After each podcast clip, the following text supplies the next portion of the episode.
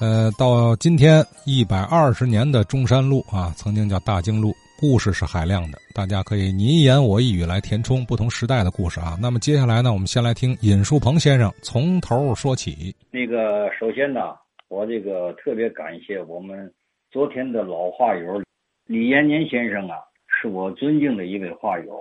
他昨天提出了，呃，一九零三年建立大经路到现在正好一百二十周年，这个话题啊。我认为很有前瞻性，为什么呢？我们天津市啊正在奋力的打造国际消费中心城市，进行了一系列的运作。而我们话说天津卫这些个话友的话题，虽然怎么样呢，都是比较零散的，但是它是以每个人的亲身经历，呃，仔细的回归了我们天津市历史上的辉煌。所以它既是口述史，也是微观历史。这些个微观历史整合起来，就是我们天津市打造国际消费中心城市的历史背景和新的消费业态的背景材料。所以呢，他提出了一九零三年大经路的话题。我呢，先做个开头，抛砖引玉，然后请众多画友呢展开这一话题，来给我们天津市打打气。啊，我先说说这个一九零三年大经路的事儿。我们知道啊，我们天津市啊，在一九零零年的时候呢，被八国联军都统衙门管理了一个时期。这个时期呢，嗯，他们对天津市的城市管理呢，有了一些个不同于农耕社会的手段，因此呢，在北洋官僚里边呢，就引起了一些个震动。但是当时天津市的城乡一带呀，已经是人口拥挤的区域了，它已经没有发展空间了。而海河沿岸呢，也被各国开辟为租界了。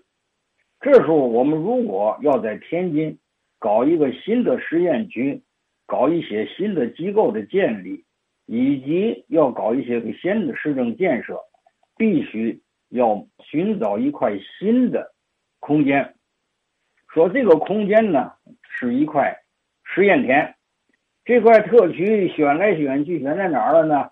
最后选在了我们现在的新开河以南、金钟河以北、铁路以西、北运河以东这块四肢明确的地方，就是我们现在的所谓的中山路一带，当时叫河北新区。注意这个区的概念。也是舶来品，啊，也是舶来品。因为这个地方啊，只有明代建立的一所大悲院。记住了，为嘛这个大悲院在明朝时候必须要远离城区建在这儿？我以后再讲。然后其余的都是什么呀？坟地、水坑和芦苇地。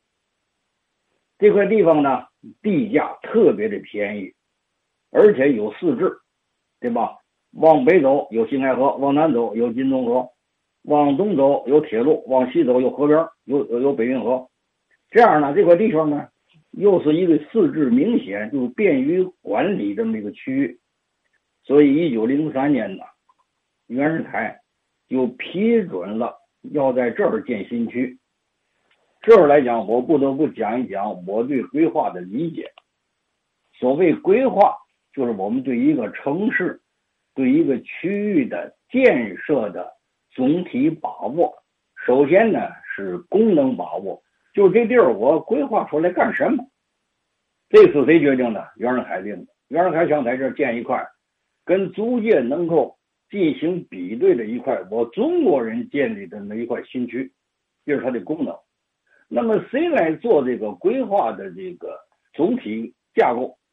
周富和周学习他们俩完成的。那么谁来实施详细的规划？是当时的天津工程总局，而且还里边有些外国人参加。这样呢，就把我们这个河北新区的规划，他们就谋划好了。所以呢，在这个规划当中呢，它体现了那么三个理念。第一个，交通第一的理念。因为啊，一九零二年的八月份，袁世凯呢就到了这个。呃，海旁公所就是现在的金刚公园那个地方，他到这儿来办公了，他呢就提出了要，他就在这儿建一个规划新区，这是他的功能定位。周富和周学习呢，俩人来完成他这个功能要求，然后再组织下边的人进行具体的规划。他抓住这么几个先进理念：第一个，我躲开密集的居民区，这样我可以减少征地这些拆迁这些麻烦；我躲开你租界地，这样呢，我可以避免司法上的一些个纠缠，又得涉及到涉外的条约什么的。我自己找块地儿，所以他选择这块地儿。说第一个，他有了交通第一的理念。新的总督衙门离铁路很近，但是没有火车站，而老龙头火车站地方逼近租界，开拓经营诸多妨碍，所以他决定先建车站。建车站以后，在总督衙门和车站之间建一条大道，来解决官民乘车的方便。那时候的地面是什么样的呢？我给大家讲一讲。那时候的地面是用鹅卵石和三合土搅拌，用压道机把它压成的。那时候已经有压道机了。那时候压道机是烧煤的，上面是锅托机啊，烧煤的，大压道机来压这个鹅卵石。我们知道很硬，小鹅卵石。三合土呢是由沙子、白灰和粘土按照一定比例合成的这种混合物。他们在和卵石搅和在一起时候呢，这个生石灰呢，经过化学作用，就变成了碳酸钙，比较坚硬，它起了一个坚固的作用，把粘土和沙子粘在一起，再加上鹅卵石做骨料。说这个路面虽然不像现在柏油马柏油马路这么平，但是它已经是硬质路面了，走起洋瓦车来啊，走起胶皮来还是比较方便的。所以呢，他一九零三年一月就把新车站建成了。从北站到总督衙门，这些官民、老百姓和些官员都感到非常方便、非常快。这时候，他又在总督衙门的西边一点就是现在的金刚桥的往北一点那个桥墩子拆金刚桥以前还有呢，在那儿建了第一座开启式的金刚桥。所以，当时的直隶总督衙门是比现在金刚公园更靠北一点前面有一个小广场，在六十年代还还有大把是卖艺的和卖旧书的。这样呢，这个大经路呢就作为了新区的一条轴线。刚才我已经说了是谁规划的了啊？是周富、周富跟周铁西啊负责具体实施规划的。这第一个是交通第一的理念，第二个以整合土地为抓手开发的理念。说这个地区呢，它因为很空旷。仅有一个很小的村落叫窑洼，后来人多了才分成东窑洼和西窑洼，实际上俩是挨在一起的。它最少的名字叫窑洼，还有一时候有一个市区叫做东宫，啊，他说他的这个附近呢有那个大悲禅院，这是明朝末年建的。这个地方呢，一九零三年呢，袁世凯就批准了这个工程总局制定的《河北新开市场章程十三条》。界定了新区域的规划范围，刚才我就不说了。他把这个地方的土地啊分为三等，就是现在已经有房屋，或者已经把一些个坑垫垫平了，与马路特别近的，就与这个规划的大经路特别近的这个地为一等地，离这个大经路的地比较远的叫二等地，剩下的水坑荒地定为三等。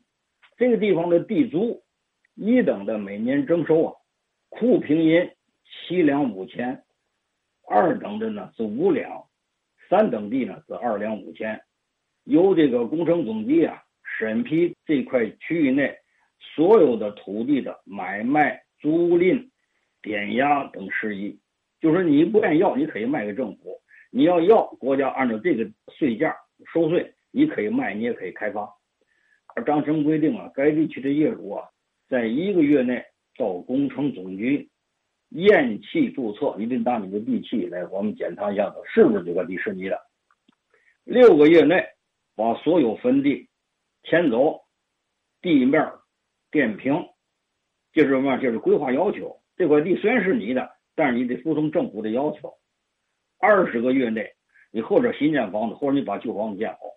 所以到一九零五年四月，为了加快河北新区的建设步伐，袁世凯呢他又批准了开发河北新市场变通现行章程十三条，规定业主在三年内一律修建房屋，凡是你靠马路的，必须要翻盖成比较讲究的，按照规定的那样的砖瓦房。七月呢，这个批准。天津府、天津县改造马路两旁的小屋窝铺办法，准许有钱的商民自行改造，限一个月竣工。贫困的商民怎么办呢？贫困的人，但是还有做小买卖的，由官方垫款分期偿还，这样呢就把这个大经路两边的有了一个初步的城市景观。好了，到点了，咱明儿继续听尹老师往下讲。